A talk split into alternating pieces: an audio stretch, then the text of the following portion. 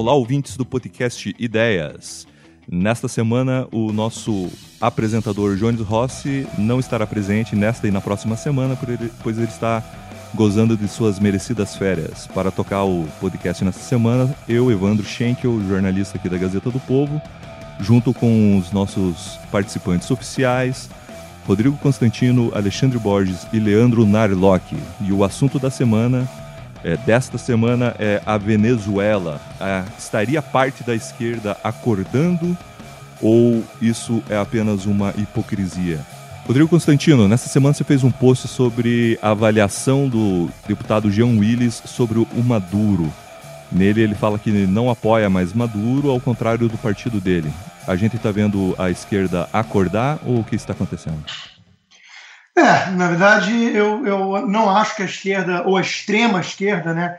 É, porque o que se chama direita no Brasil também é esquerda, mas uma esquerda mais moderada e democrática, justamente por não flertar com esse bolivarianismo, com esse comunismo. Mas eu não acho que a extrema esquerda ou a esquerda mais radical acordou, não. Tanto que o próprio pessoal emitiu uma nota oficial em defesa de Maduro. O PT já vem se pronunciando em defesa de Maduro faz tempo e recentemente no Foro de São Paulo, na reunião, a sua presidente, Gleisi Hoffmann, também enalteceu uh, o governo de Maduro na Venezuela. Uh, nós tivemos José Dirceu escrevendo textos e dando entrevistas para defender Maduro, o intelectual do PT, Emir Sader, idem, Uh, o seu análogo em Portugal, Bonaventura de Souza Santos, também defendendo a Venezuela. Então, é, eu não acho que a esquerda jurássica acordou de forma alguma. Eu acho que tivemos alguns, é, é, algumas figuras pontualmente discordando de Maduro e de forma um tanto hipócrita. Tanto é verdade que foi hipócrita que João Willis continua no partido, mesmo ele oficialmente defendendo o regime que ele chama de ditatorial, de tirânico é, é, mais ou menos análogo, como eu fiz no meu post, né, a analogia, que um, um cristão que considera o aborto um assassinato de bebês continuasse num partido cuja bandeira principal é a legalização do aborto. Quer dizer, é óbvio que a manutenção, a permanência de João Willis no partido demonstra que ele está falando da boca para fora, que ele está tentando manter ali uma imagem de que está dividido para não perder todos aqueles seguidores eleitores que ficou evidente demais que a Venezuela descambou para uma ditadura lá Cuba e que ficou indefensável. Então é um jogo de cena, na minha opinião, muito hipócrita. Se ele levasse a sério aquilo que ele está falando, ele tinha que sair do partido. E eu acho curioso, e, e aproveitei o meu espaço na mídia para chamar bastante atenção disso é, é, nessa semana, né? Eu acho curioso que todos eles, né, inclusive uh, uh, aqueles tidos como mais moderados, não precisa falar do João Willis, vamos falar de Arnaldo Jabor, por exemplo, né? É, todos eles falam do Maduro, mas deixam de fora o essencial. Eles acusam a febre, apontam para a doença, mas omitem o nome do vírus, que é o socialismo, que está inclusive no, no, nome do partido do, do João Willis. Né? Ah, o editorial da Gazeta é, essa semana tocou nesse ponto. Né? Então é, é o elo perdido.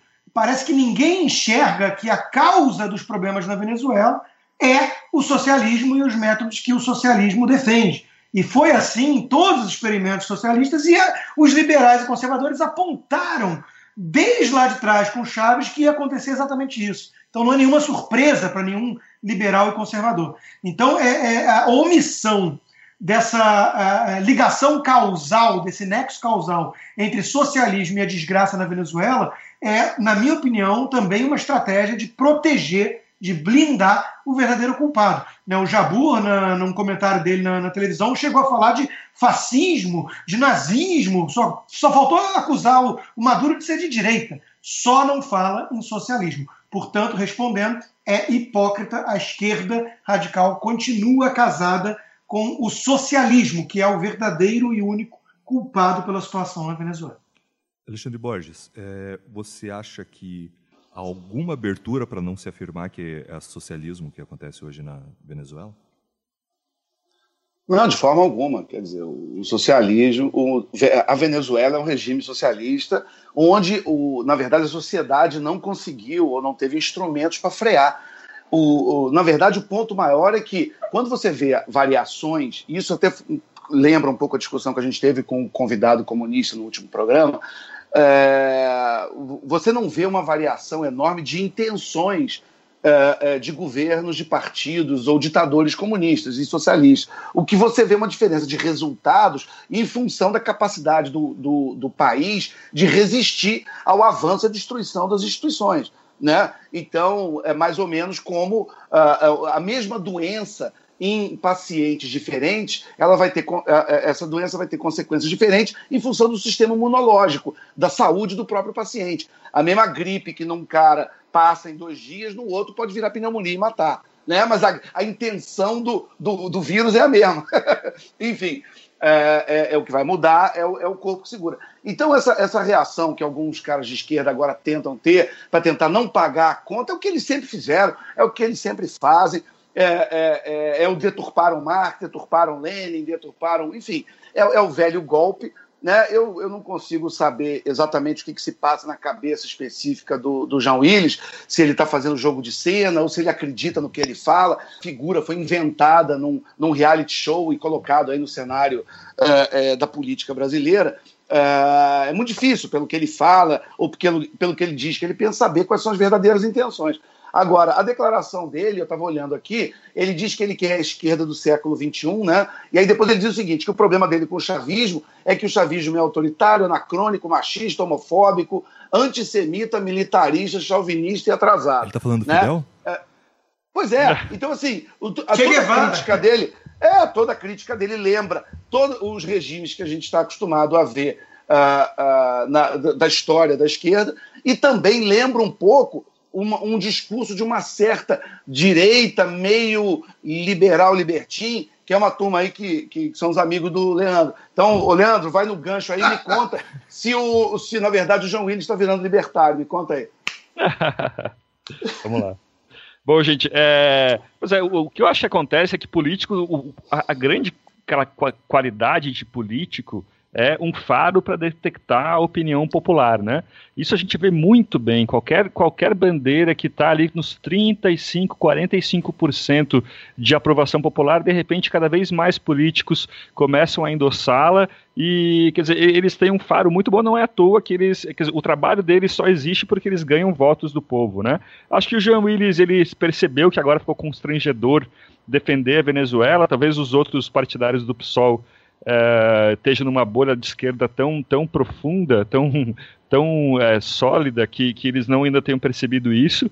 Uh, né, eles estão tão, tão, distantes da sociedade que não perceberam que é constrangedor defender a Venezuela. É, no PT e no PCdoB, eu até acho que tem um motivo mais egoísta para se defender a Venezuela que eles têm contratos ali, né? Você tem muita coisa com o Debrecht no meio, muito dinheiro que foi daqui, talvez tenha vindo para o Brasil da Venezuela. Então acho que mesmo se eles quisessem afirmar o contrário, eles não poderiam, porque o, o Maduro pode muito bem uh, uh, retaliar, né? Soltar algum documento, soltar alguma alguma evidência de fraude e tal. Mas é, eu concordo com. Eu, eu, eu, eu, acho que é hipócrita, assim, essa, essa crítica aí agora de parte do PT e do PSOL à Venezuela, não, não tanto pelos motivos que o Constantino disse, mas mais porque as raízes dessa crise, quer dizer, essas leis trabalhistas malucas que a Venezuela tem. Por exemplo, na Venezuela, se você aumenta, ganhar, se você ganhar salário mínimo e você ganha um aumento, é, na verdade isso é uma má notícia, porque é proibido demitir, mesmo por justa causa, quem ganha salário mínimo. Então, para um patrão demitir um empregado, primeiro, ele precisa aumentar o salário do empregado para depois demiti-lo. Então, as pessoas ficam tristes quando ganham um aumento. É, quer dizer, lei trabalhistas desse jeito, o PSOL defende, o PT defende. Controle de preço, a gente tem aquele vídeo clássico do Mercadante é, defendendo controle de preços do Sarney. Ainda hoje, o PSOL toda hora defende controle de aluguel e tal. É, nacionalização da Vale, o PSOL defende, que é o que se fez muito, muita nacionalização na Venezuela. Gastos, nenhum controle de gastos também. Quer dizer, todas essas, essas raízes, é, eles não ligam nem um pouco para a segurança da propriedade privada, que é uma grande, a principal raiz da prosperidade. Tudo, todas esses, essas raízes da crise, se a gente tirar o nome do Maduro e da Venezuela, continuam sendo bandeiras do PT e do, e do PSOL. Sobre a pergunta do Borges, é, eu vou dizer que eu até gostaria, viu? Quer dizer, uma vez eu li um texto do, do Gregório do Vivier, nosso amigo, defendendo o Uber, falando que é absurdo os taxistas contrários Não, ele, ele, criou uma hashtag, né, de esquerda Uber, né? É, e, e na verdade eu, eu, gostaria muito de ver essa esquerda, e na, talvez seja a tendência natural aí desse, do Jean Willis, desse pessoal mais moderninho, que é virar um, um PSL, né, o, o, partido mais left-lib que a gente tem aqui, que é defender drogas, defender uh, as minorias e tal, mas também uh, uma liberdade econômica, ou pelo menos uma mínima sensatez econômica, né. Pelo menos eu, eu gostaria muito de ver uma esquerda assim no Brasil, e não essa esquerda maluca que a gente tem por aí. É, eu acho que é bem é, é, fraco, né, essa, esse, é, até hipócrita esse, esse, esse, começo de mudança de algumas figuras de esquerda no Brasil, mas ainda considero, a mais do que isso, é, irrelevante. É, até porque, se você pegar aí desde o dia 11 de abril, nós registramos já, lá na Venezuela, foram registradas 157 mortes e 4.100 protestos com 431 prisões já classificadas como políticas. Quer dizer, não é a, a mudança de posicionamento da Luciana Genro ou do, do Jean Willis que vai fazer qualquer coisa é, acontecer para que melhore essa, esse cenário ou que não continue sendo pior. A minha pergunta aqui, é, até tomando como base recentes declarações do nosso chanceler, que disse que não há outra saída a não ser reconhecer a Assembleia Constituinte da Venezuela, que, na minha opinião, é um absurdo, é, e também é, recentes declarações da que foi até é, usado de maneira como deboche na internet, mas que eu achei é, é, honesto que foi feito, que foi a Janela Pascoal é, se identificando como uma das figuras que ajudou a derrubar uma presidente aqui no Brasil, pedindo ações mais severas do Trump.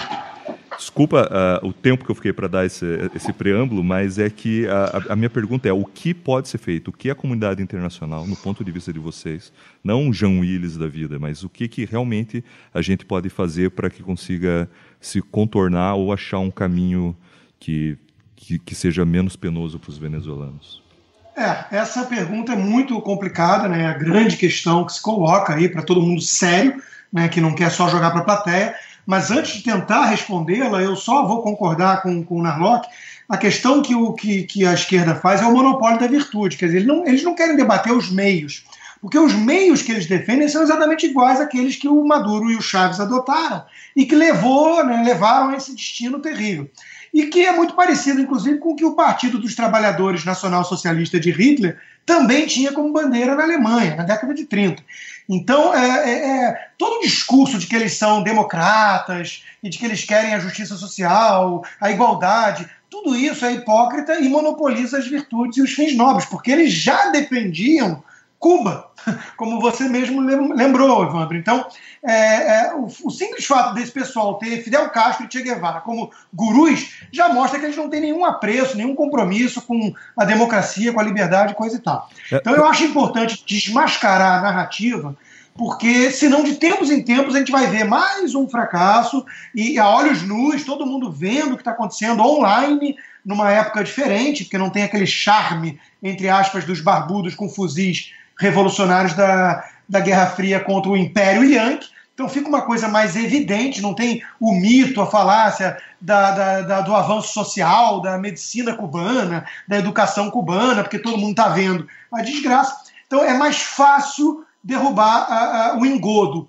o embuste da extrema esquerda. Mas eles vão tentar e mostra que a narrativa vinga, porque de tempos em tempos eles continuam defendendo os mesmos métodos para ter os resultados que a gente sabe quais são já. É, o Einstein dizia: né, é, insanidade é aplicar os mesmos métodos todos iguais e esperar resultados diferentes. Mas chegando na questão de o que fazer, né, tentando ser breve, o primeiro ponto que eu vejo é deixar claro quem é o verdadeiro culpado, para não se repetir para aprender uma lição, né? É o socialismo. Agora, ter, em termos práticos, e aí? É sanção econômica? É parar de importar petróleo, porque ao contrário do embargo americano que tem em Cuba, que é usado há décadas como pretexto para o fracasso socialista da ilha caribenha, né? É, os Estados Unidos é o maior comprador de petróleo da Venezuela, então não tem nem como dizer que a culpa é do, do consumismo, do, do Yankee e tudo mais, do imperialismo. Né? Então, e aí, sanção? Parar de comprar? é, tem gente que acha que sim, tem gente que acha que isso não funciona, que vai punir ainda mais a população.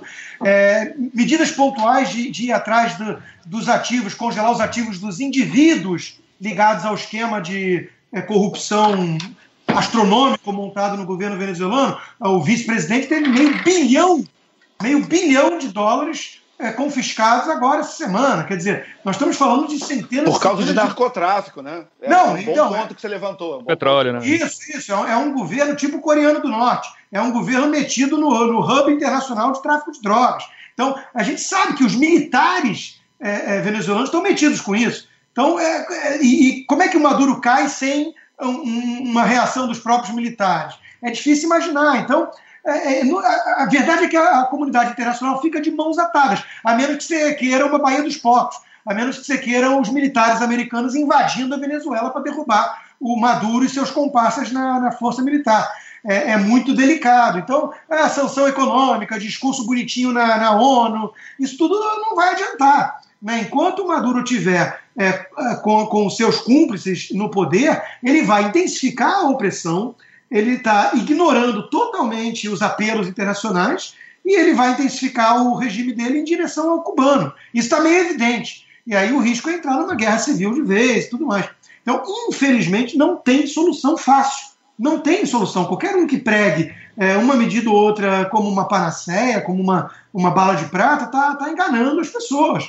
Eu, eu acho dificílimo imaginar que a Venezuela sai dessa sem muito derramamento de sangue. É, a, a menos que fique tão insustentável e os próprios é, cúmplices do, do é, é, Maduro percebam que vão se ferrar também, que talvez consigam costurar algum acordo com a comunidade internacional, com os americanos coisa e tal, e aí é, tirem ele, enxotem ele, né, e, e, façam algum tipo de acordo. A gente já viu isso. E já vimos também intervenções militares em lugares menores que deram certo. Nem todas são desastradas, tá? Como o Reagan com os sandinistas na Nicarágua. O Panamá é um bom exemplo o Panamá é um bom exemplo. Então, eu sei que aqui nos Estados Unidos as pessoas estão debatendo o que fazer. E todas as entrevistas, pelo menos na Fox News, não na CNN, né, mas na Fox News, as entrevistas levam em conta a alternativa de uso de força, sim.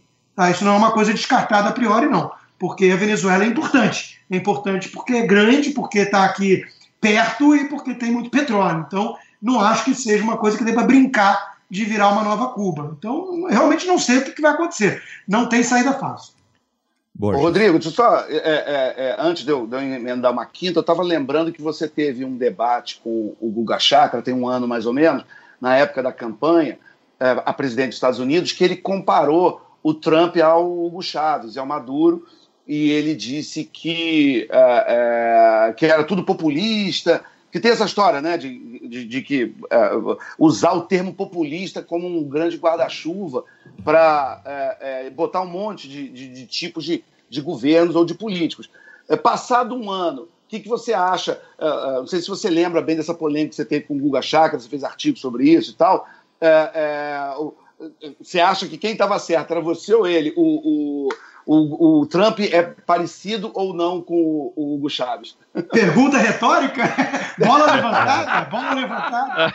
Eu, eu, primeiro, eu escrevo muito texto, né? Muito texto, uns cinco por dia, mas eu lembro das coisas que eu, que eu escrevi a taco. Então, sim, eu lembro desse texto.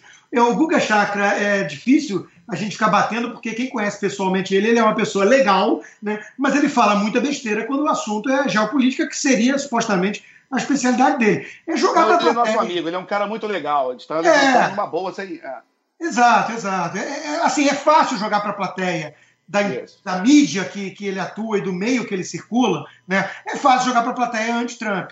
É muito fácil bater. A, a, a comparação de, de que o, o, Trump teria alguma similaridade com, com Maduro ou com, com Chaves é realmente ridícula. É de quem não conhece nada, nada do Trump, do Partido Republicano, dos Estados Unidos. É muita desonestidade, na minha opinião. É o que o Jabor fez também.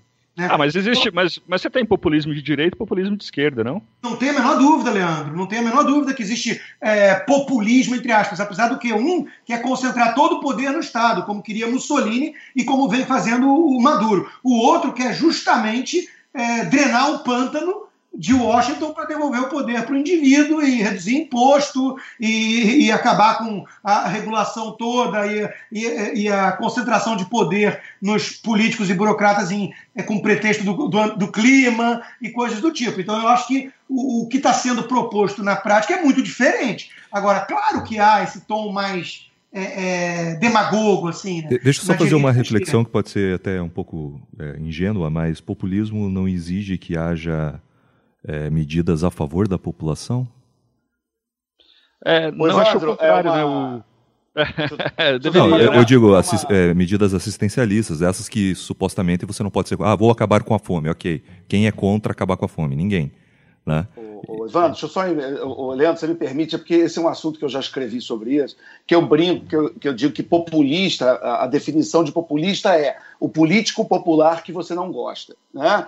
É, é, porque o que é populista? Né? É, é, é uma definição muito vaga. Ah, porque, de certa forma, a classificação de um político como populista embute, um, um, eu acho até um certo elitismo, um certo pedantismo de achar que você escolhe melhor o, o, o, político do que o eleitor. Né? Então, quando o eleitor vota no político que você apoia, o eleitor é soberano, é a voz do povo, é a inteligência e tal. Quando. Quando o povo vota num político que você não gosta, e, e, é um político popular, e aí vem essa história, ah, então é um populismo, enfim. Então, eu acho até essa própria classificação uma coisa muito, muito complicada é, de, é de a. Minha, a minha provocação é que os números, é, até pelo. Não dá para confiar em nenhum dos dois números, mas. A, a, o plebiscito informal da oposição teve mais participação, segundo é, se você acreditar nos dois lados ao mesmo tempo, do que a própria é, votação para a Assembleia Sim. Constituinte. Então, é, eu não sei se ele ainda pode ser chamado de um populista, né? É verdade. Mas se a gente. Você vai, vai Leandro. Ah, não, acho que, acho que uma boa definição para populismo é aquela ideia de separar a população, de arranjar um, uma erva daninha, né? Falar, olha, aqueles ali são os culpados pelos nossos problemas.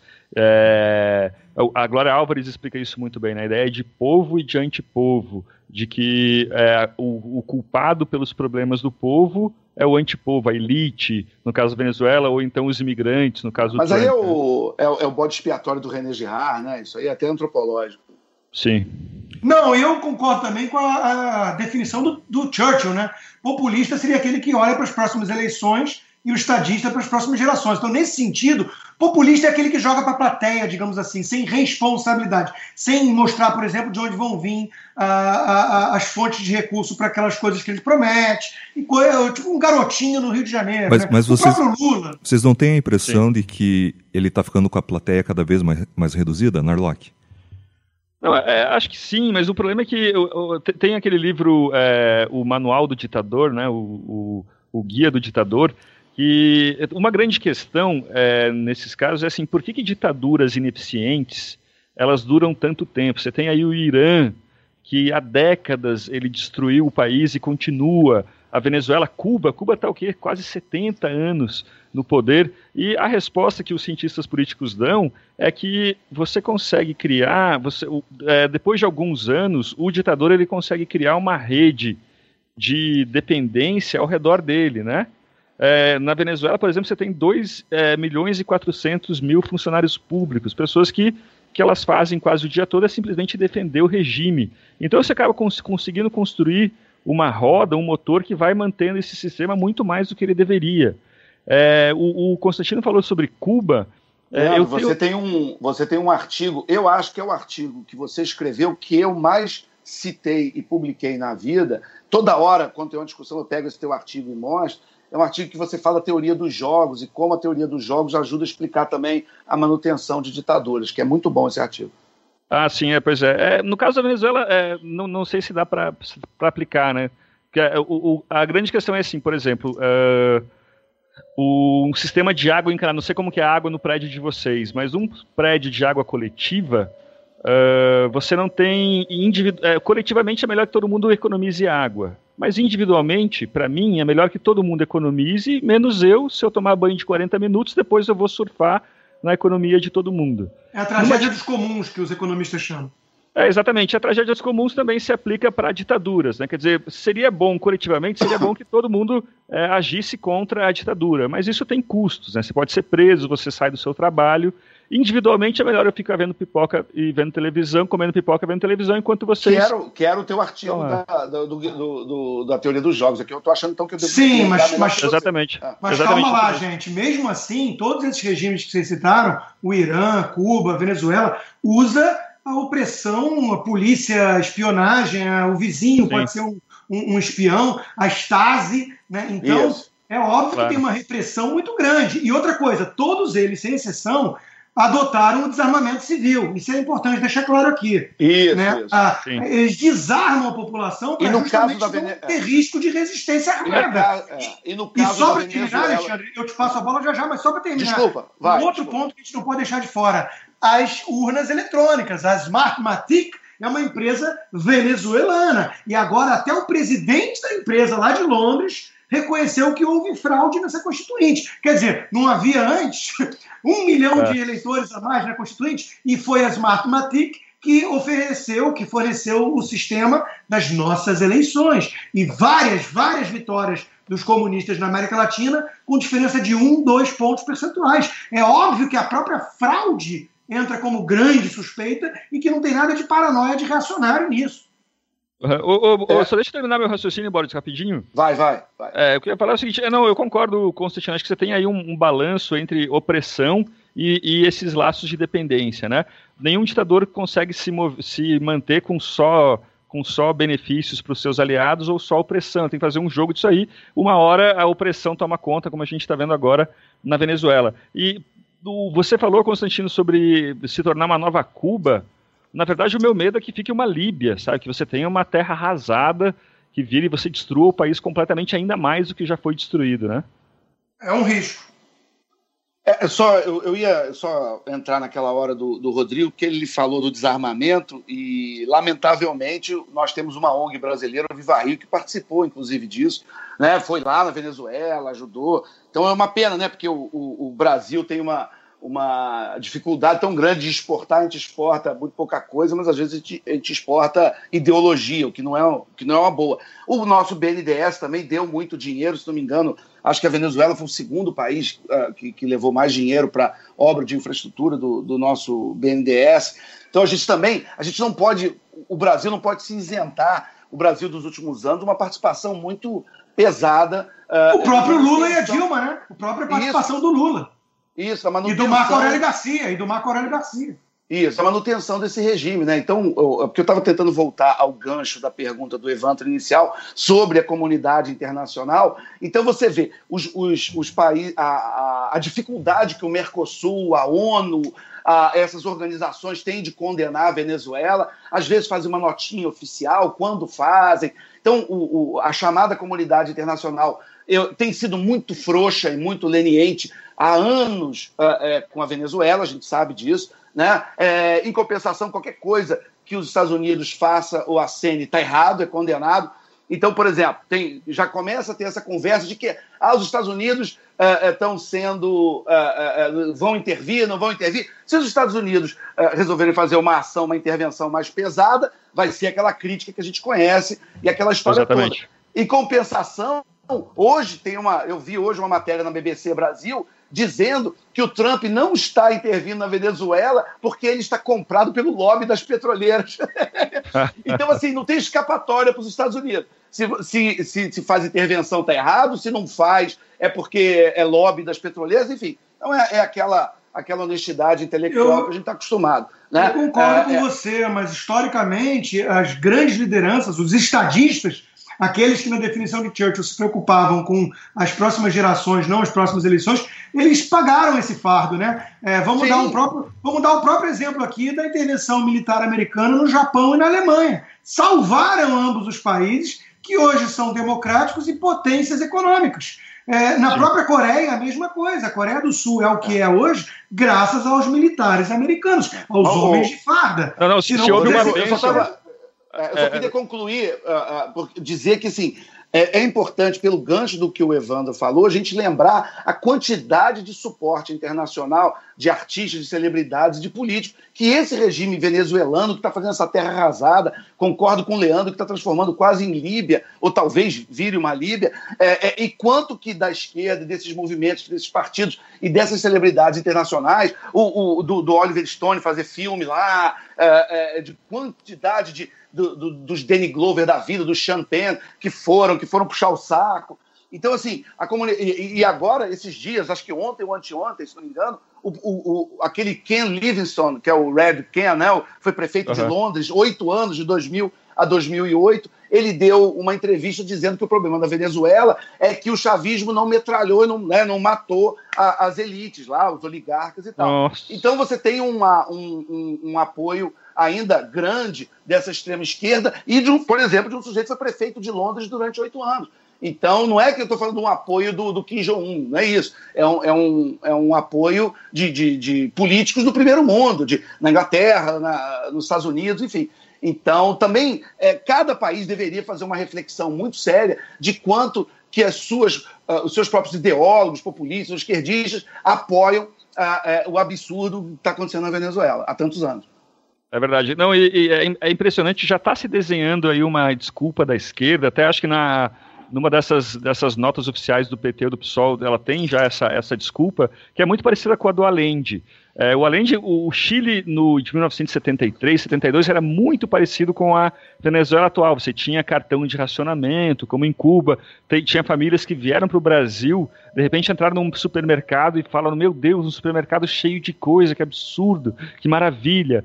E só que daí as pessoas falam, não, é a queda do preço de cobre, a queda do preço do cobre que impossibilitou, que, que estragou o regime chileno. E agora se fala na Venezuela sobre a queda do preço de, do petróleo, né? É, quer dizer, sempre se acha aí uma, uma desculpa para se manter as, as ideias socialistas. É, Narlock, quando você estava explicando sobre esse ambiente. Narlock, só, só uma coisa: o Narlock lembrou aquela frase ótima do Roberto Campos, que é: para um socialista, um fracasso é apenas um sucesso mal explicado, né? Exatamente. Narlock, quando você estava explicando esse ambiente que gera um ditador e a estabilidade do ditador, eu não estava concordando com você e eu queria que você me ajudasse aqui a, a concordar. É, Para mim, parece que não é a Venezuela hoje não está num cenário parecido com o do, de Cuba e Irã. Cuba e Irã, aparentemente, eles, eles estão mais pacificados. Sim. Na Venezuela, ela está em convulsão social. E aí, refletindo um pouco enquanto você conversava, eu pensei, uh, a, a, gente, uh, o senso comum agora que está se criando o cenário é que a, o próprio Constantino abriu aqui a nossa conversa falando que provavelmente uma das saídas vai ser a guerra civil.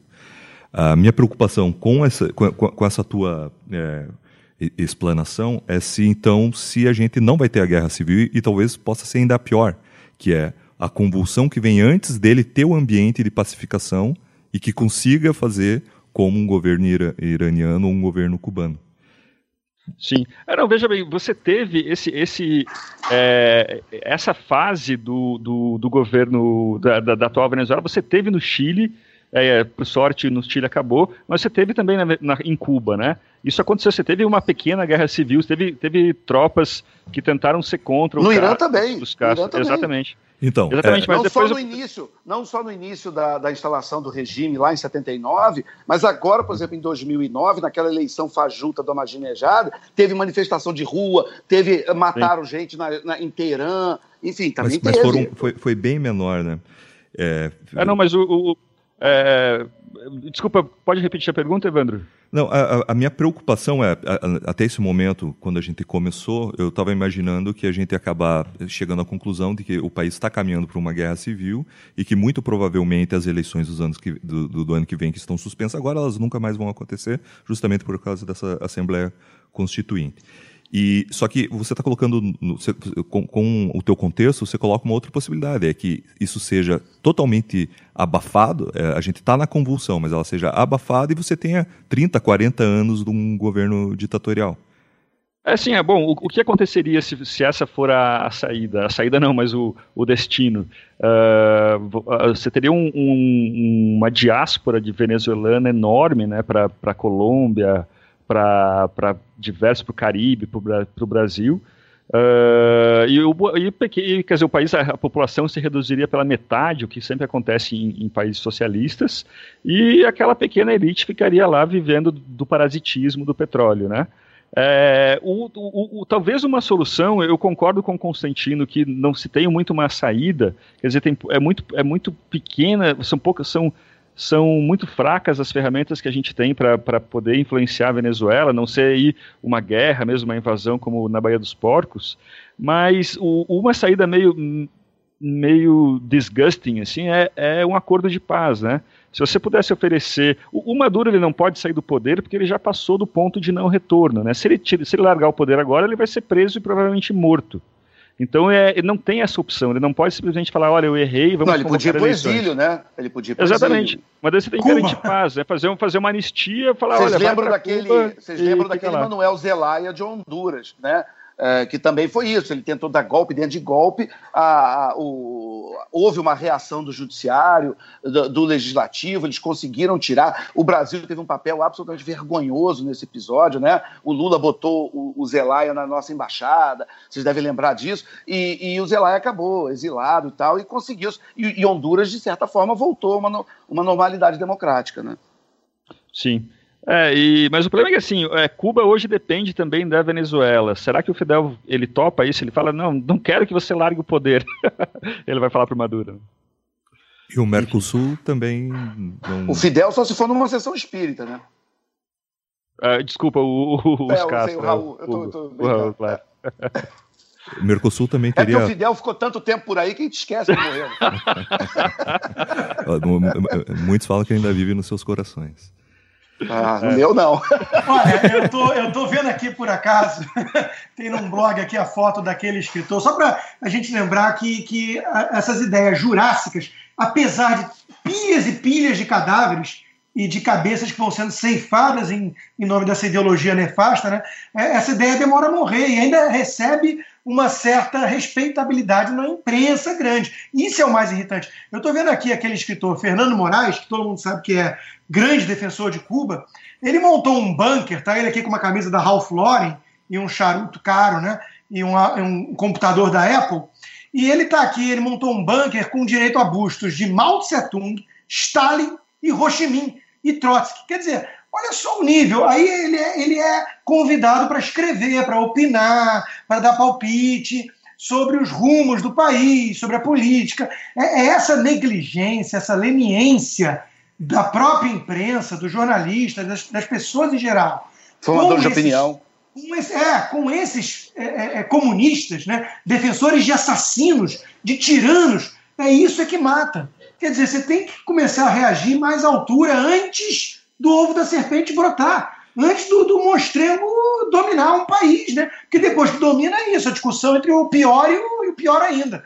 Né? Quer dizer, ah, vamos entrar numa guerra civil ou vamos fazer um pacto com bandidos, traficantes, militares para poder ter algum tipo de estabilidade e paz no país. Quer dizer, que num país onde falta tudo, onde a inflação é 700% ao ano, é, a escassez é generalizada. Não, e, a gente viveu, e, a, e a gente viveu uma situação no século XX onde algumas ditaduras fizeram acordos com o Ocidente, com, com, com os Estados Unidos, e aí nasceram movimentos dentro desse país apoiados por uma esquerda francesa, europeia, é, é, que acabaram criando ditaduras. O, o, Irã é um exemplo típico disso. Né? Você tinha o, o Reza Parlev lá, o Shah, que ficou décadas no poder e, e que tinha uma relação uh, é, com os Estados Unidos, com, com, com, com, a Europa e tal. E aí na, vem esse movimento com, o, muito apoiado por intelectuais franceses, que trouxe o, o, o Khomeini, e aí foi aquela carnificina, aquele horror que tem consequências até hoje. E, ou, ou então, no tempo agora mais recente do Barack Obama, né, todas as intervenções onde teve ali uma leniência dele, uma participação dele, onde regimes o Egito é, é, um, é, um, exemplo típico, né? o Hosni Mubarak, que estava há muitos anos no poder, era um ditador, claro, ninguém está discutindo, mas que mantinha uma certa estabilidade ali no país e na região. O, o, o, Obama é sócio da queda dele, quando ele cai, é, é essa sucessão aí de regimes ditatoriais, Irmandade Muçulmana, e essa bagunça que está. Né? Então também é, é, são todo, todos os cenários são, são difíceis, não tem saída E se fácil. repetem, né? Se repetem. A história se repete como farsa, para parafrasear o próprio eu, Marx. Exatamente, a gente vê aí a Etiópia, o caso da Etiópia, que também tem. É, é, engraçado, o Constantino falou dos Estados Unidos, é, muitos países que perderam nos Estados Unidos se deram muito bem no século XX, né? É, e o contrário também é verdade, né? Muitos países que ganharam dos Estados Unidos, quer dizer, que, que, vence, que derrotaram os Estados Unidos, se deram muito mal. É, e aqueles que foram assessorar, o Fidel, onde o Fidel pisou, o, aquele governo que ele assessorou, ele, produz uma, ele produ, produziu miséria e fome em escalas colossais. Né? Em, na Etiópia, por exemplo, o, o Fidel ele assessorou o governo revolucionário da Etiópia em 74, e em 84 a gente viu aquela fome terrível, né? aquelas fotos terríveis de che crianças famintas. Angola, né? Exatamente. Então quer dizer que a solução, Narlock, talvez seja declarar guerra aos Estados Unidos e automaticamente levantar a bandeira é. branca e assumir. Ah, é o rato que ruge. É o rato que ou, ruge. Ou a Inglaterra. Grande ou filme. Inglaterra. Mas o mais irritante para mim, e aí eu e Alexandre batemos muito na tecla da guerra cultural, que é a mais importante, é que esses sujeitos aí que defendem tiranos, assassinos, eles têm essa respeitabilidade, e se eu e se eu for num texto ou numa entrevista e falar que isso é canalice, que esses sujeitos são canalhas, eu sou radical.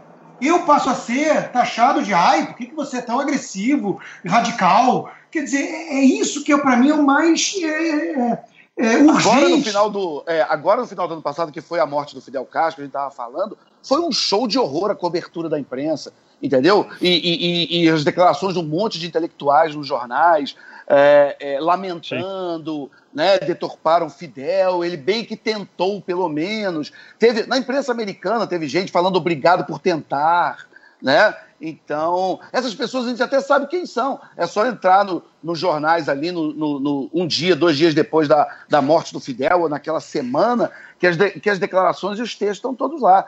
Né? O, o é. aquele, o, aquele que foi, é considerado talvez o nosso pior ministro da Fazenda de todos os tempos, o Luiz Carlos Bresser Pereira, é, o, o Rodrigo, que é economista, não, não me deixa mentir, né? o que fez o pior plano econômico da história do Brasil, o Bresser fez um artigo inacreditável na Folha, chorando a morte do Fidel, e está aí, está falando e dá opinião até hoje, enfim.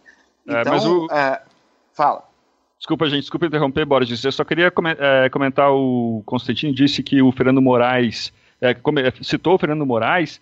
Esse, para mim, e a gente ainda vai descobrir que ele é espião cubano. Esse cara ganha dinheiro do, do, do governo cubano e venezuelano. Você sabe quando ele. Quando o Maduro veio a São Paulo, o Chávez, desculpa, veio a São Paulo, quem o, quem o recebeu de helicóptero foi o Fernando Moraes. É, ali você tem uma coisa muito maior que uma afinidade ideológica, na minha opinião. É, eu acho que vários casos são assim, né? Vários. No, no meu livro Esquerda Caveada tem mostrar que, claro que tem o romântico, tem o, a, aquele que é a, a, o comunismo, o marxismo é o ópio né, dos intelectuais, como dizia o Raymond Aron, mas tem também a follow the money tem a explicação mais comezinha, né? O pessoal comprado ou então chantageado. Alguns dizem que algumas celebridades de Hollywood vão para Cuba e são filmadas em hotel lá com droga, prostituta, homem, e aí depois são extorquidos, né? Então é óbvio que esse pessoal joga pesado. Agora, a narrativa aqui é muito importante, porque a gente diz que piada é igual a tragédia há mais tempo, e a, da mesma forma, campanha é, é, ideológica é tragédia há mais tempo a Venezuela está muito fresquinha na memória das pessoas, todo mundo está vendo agora o que está acontecendo, então é diferente. Mas é, vai dar um tempinho, eles vão vir com a narrativa de novo, culpando as elites, o capitalismo, o lucro, o egoísmo. É a mesma história de sempre. É. É, Não, e tem é também, e, e, além da estratégia uh, dialética que a gente conhece, de você tem uma ou outra voz na esquerda uh, condenando, né? E, e, e, outros, ao mesmo tempo, falando bem, mas está todo mundo ali faz, jogando para ver qual é a narrativa que emplaca. Nisso, esse pessoal é profissional e não tem o menor compromisso com a verdade, com, com, com coerência, com nada. Eles vão falando e a narrativa que colar é que está valendo, né? É, é tomando como base o que vocês falaram, eu, eu tô terminando mais perdido do que começando esse, esse podcast. é, eu queria fazer uma última pergunta para cada um, antes da gente encerrar. É, vocês, eu acho que já ficou claro que a gente não consegue ver quais são as saídas, ou no curto prazo, no médio prazo, eu imagino que também não. Mas há algum tipo de esperança, e por mais inocente que ela seja, que vocês nutrem, para que vocês imaginam que poderia acontecer? Um, a, a, única notícia positiva que poderia tirar o país do atoleiro, qual que seria na opinião de vocês? um default, talvez. Um, vai, vai ter um default, né, daqui a pouco na, na Venezuela. É, mas a crise argentina foi tão grande. Bom, até, até aí a Argentina é um exemplo razoável porque veio o Macri e não estava ainda nesse grau de controle dos Kirchner. Mas a crise já tinha destruído o país e os Kirchner continuavam. Né? A própria Venezuela já está em crise econômica há muito tempo. Então o, a comunidade internacional vira as costas e dane-se. É, eu realmente, a única esperança que eu vejo é a, a, os Estados Unidos assumirem um fardo muito alto, ainda mais num governo de um republicano e de Trump, que é ajudar de alguma forma aqueles que estão que tentando se organizar para se revoltar. Ajudar é, financeiramente, vai, você diz? É, ajudar financeiramente, com armas e estratégia e tudo mais. É, é aquela história, né? ah, tá se metendo, na, da, da, levanta a bola para a narrativa da esquerda. A gente sabe disso, né? Tá se metendo na, na, na autodeterminação dos povos, é, o colonialismo, o imperialismo, parará, parará. Tudo bem, mas eu quero resultado. Chega uma hora que você, você quer ver os venezuelanos morrendo que nem moscas, você quer ver é, um país que nem a Venezuela virar Cuba. Então é aquela história, eu quero ver resultado. É, chega também de fazer o jogo, de, de, de, ficar refém da narrativa da esquerda. Em alguma hora tem que arregaçar a manga e fazer. Né? Ah, até hoje o pessoal trata os Estados Unidos como o maior monstro do mundo por causa de Hiroshima e Nagasaki e não tem menor conhecimento dos contextos históricos daquelas bombas. Né? Não sabe o que foi a Batalha de Okinawa antes e do grau de fanatismo e de suicídio da disposição do povo, dos kamikazes japoneses, em relação à guerra. Tanto que quando o imperador se rendeu depois da segunda bomba nuclear, ainda houve tentativa de golpe dentro do governo e resistência. É, é, o slogan deles era 100 milhões de japoneses prontos para morrer. Quer dizer, as pessoas esquecem isso e, e acabou a guerra ali naquela hora. Né? E se não acabasse a guerra naquela hora, a, a estimativa é que morressem um milhão de pessoas e não 200 mil. Então, é, é, aquela história, é muito duro defender essas coisas, porque você só tem ônus. Mas é, é, a, o, o, próprio Truman, o próprio Truman que autorizou as bombas, ele tinha uma frase: você pode conquistar muitas coisas, quase tudo na vida que você quiser, desde que você não se importe com quem fique os créditos. Então a esquerda vive muito para estética, para narrativa, para as aparências. É, é, a famosa poser das internet. Enquanto que a direita está preocupada com os resultados concretos, com o próprio venezuelano, com o povo de carne e osso. Então, é, é, é, a única esperança que eu consigo vislumbrar é algum tipo de intervenção mais forte da comunidade internacional. Só que, como tem um bando de frouxo, eu acho que talvez só o Trump possa liberar isso. É, a alternativa que eu vejo é uma guerra civil ou virar Cuba. Ou então o cenário talvez ainda pior que o Narlock descreveu, que é uma guerra devastada, um, um país devastado à Líbia. É, na verdade, tem, tem, tem, um cenário. Deixa eu, eu, eu é. deixar para o Borges terminar, só que tá tem bom. um cenário pior ainda, na verdade, que é a Ruanda, né? Quer dizer, em Ruanda ali você matou. Os, os, os Hutus mataram em três meses, mataram a facadas um milhão de Tutsis. E nesse tempo todo, a, a ONU ela ficou discutindo, ela ficou discutindo o que fazer. E, quer dizer, culpa-se muito a ONU, a, a, Bom, a, a tem que fechar a ONU, né? É. Exatamente. Para agir, agir ali, né? Então isso deveria ser mais discutido mesmo. Mas, Narlock, você nutre algum tipo de esperança, enxerga algo que, no melhor cenário, poderia ajudar o povo venezuelano? Acho que faltar dinheiro para a própria para essa elite que vive do, do chavismo na Venezuela, se começar a faltar dinheiro para ela, é, ela vai abandonar o regime, né? E o, e o, Maduro vai acabar tendo que se exilar em Cuba. Eu torço para que isso aconteça. Borges. Seria ótimo, né? É, eu, eu, na verdade, assim, eu vou, eu vou brincar com o Rodrigo, já que ele fez a, a intervenção mais neocon, eu vou tentar fazer a, a, a mais isolacionista.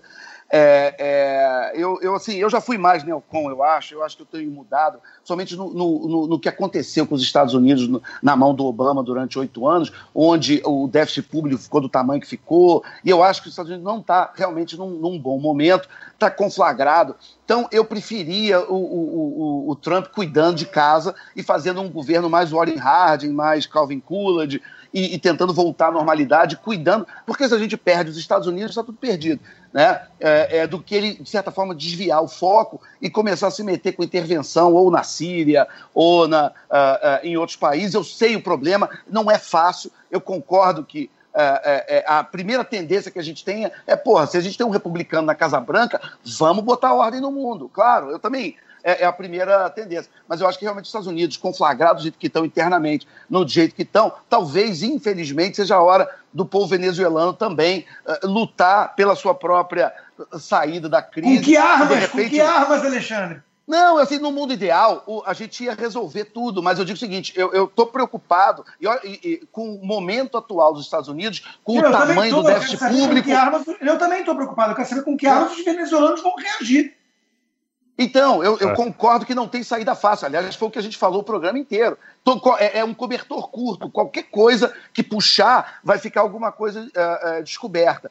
Mas eu acho que tem que ser avaliado com muita calma uh, em função do, do, problema que existe hoje das ameaças de impeachment, do dia inteiro de perseguição, dessa quase guerra civil que tem contra o governo Trump, se ele vai realmente se meter em outros países ou, infelizmente, é o momento de deixar um pouco esses outros países cuidar dos seus próprios problemas e ele tentar arrumar um pouco a casa nos Estados Unidos e, e até tentar ficar oito anos, tentar ser reeleito, tentar ter um, um, uma boa, uh, um bom resultado eleitoral ano que vem nas eleições legislativas, o que vai ser um grande desafio, porque você vê a dificuldade que ele está tendo de aprovar o Obamacare, né, de, de, de, derrubar o Obamacare e vir com uma, uma alternativa. Então, é, é, eu acho que eu já fui mais neocon, mais Não, bom ponto, bom ponto. Mas, mas eu acho que hoje é, é, eu acho que vale a pena a gente pensar. A Venezuela é um país rico, com um monte de recurso natural. É, é, é, eu não sei até que ponto aquele país estava permeável a que aquilo acontecesse, mas nenhuma intervenção externa a não ser aquelas antigas, tradicionais que o Império Britânico fazia, vai construir instituições democráticas sustentáveis e de longo prazo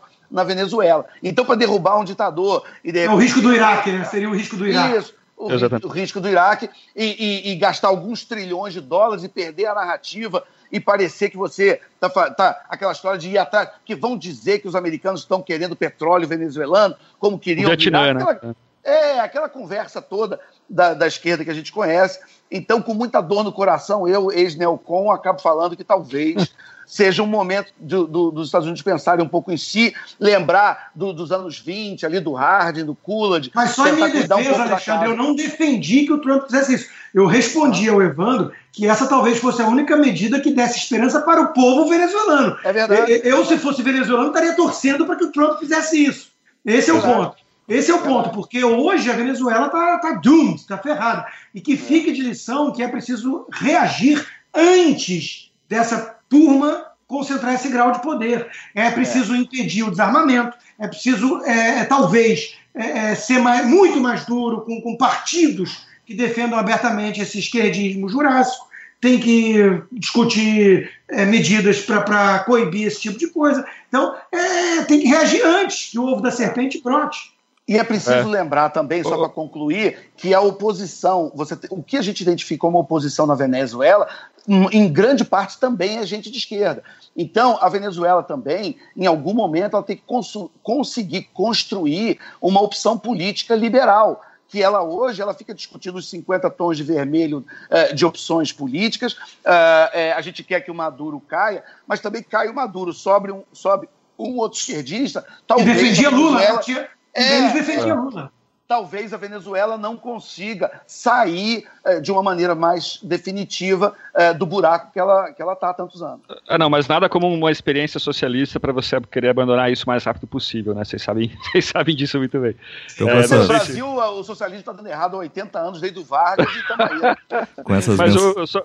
É, só, só o último comentário é. rapidinho, Evandro. É, eu concordo com vocês, mas com relação à Coreia do Norte, na minha opinião, o Trump está sendo bunda mole de ainda não ter feito alguma coisa. Se Mas você, aí é você... a China, né? A China é que tá, é, é o grande beca. Que você, qualquer sim, ação sim. na Coreia do Norte. Você está irritando a China. China briga. É, Mas eu, eu acho que antes da gente começar um novo assunto que a gente pode deixar para o próximo podcast, eu queria encerrar com esse clima de esperança que vocês três nos trouxeram aqui com suas respostas. Agradecer a participação de vocês três, aproveitar para lembrar para o nosso leitor apoiar o nosso projeto, assinar a Gazeta do Povo, é muito fácil, entra lá, www.gazetadopovo.com.br, é baratinho, assine e mantenha esse projeto projeto é, no ar. E para ficar, para mostrar que a gente também, é, como semana passada a gente teve uma invasão comunista aqui, né? É, eu queria trazer também um pouquinho mais de pluralidade ao programa e trazer um outro lado aqui. Então vou deixar com vocês uma mensagem é, de como, a, co, como o outro lado também pensa.